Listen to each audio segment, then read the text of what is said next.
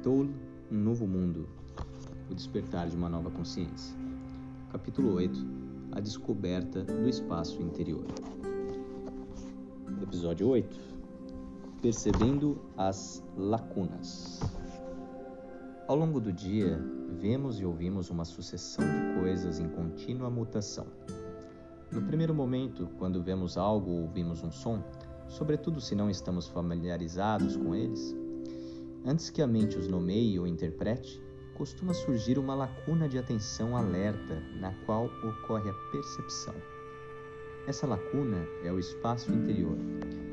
Sua duração difere de pessoa para pessoa. É fácil perdê-la porque, no caso de muita gente, ela é extremamente curta, talvez de apenas um segundo ou menos. Veja o que acontece. No primeiro momento da percepção de uma nova imagem ou de um novo som, há um breve, uma breve suspensão do fluxo habitual de pensamento. A consciência é desviada do pensamento porque ela é requerida para sentir a percepção. Uma imagem ou um som muito incomuns podem nos deixar sem palavras, até mesmo internamente, ou seja, eles produzem uma lacuna mais longa. A frequência e a duração desses espaços determinam nossa capacidade de desfrutar a vida, de sentir uma ligação interior com as pessoas e também com a natureza.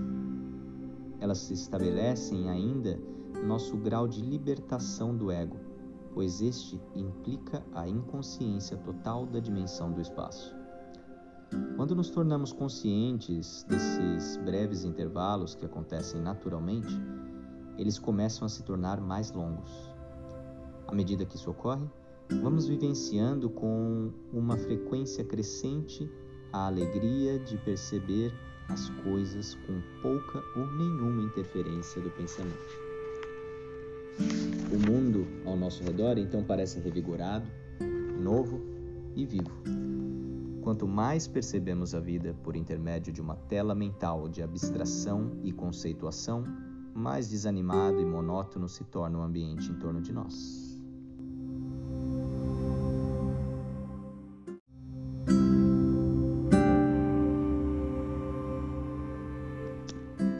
Perder-se para se encontrar.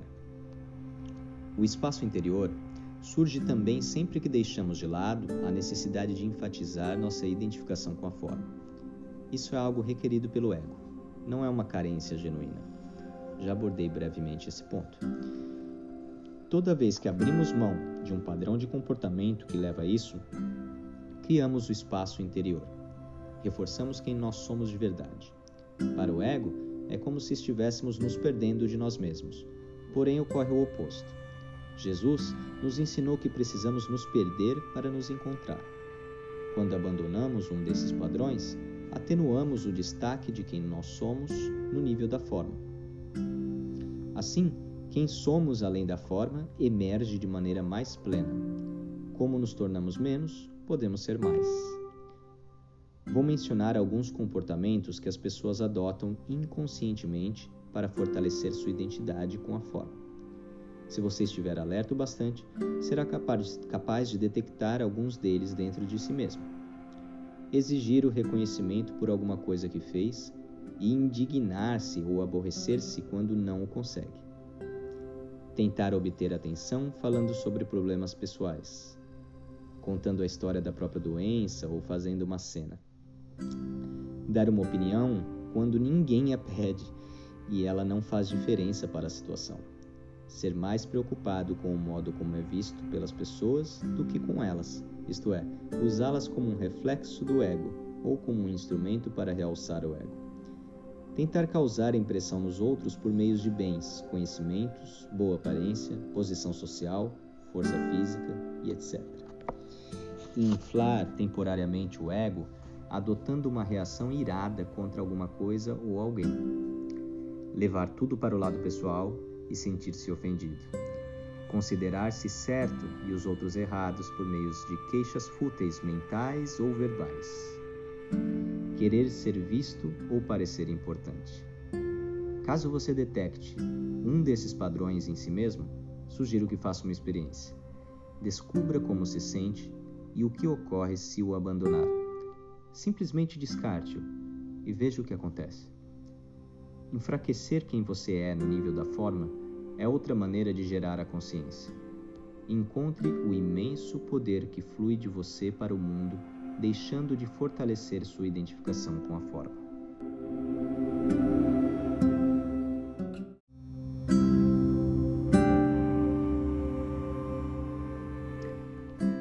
O silêncio. Costuma-se dizer: o silêncio é a linguagem de Deus. E tudo mais é tradução mal feita. O silêncio é realmente outra palavra para espaço.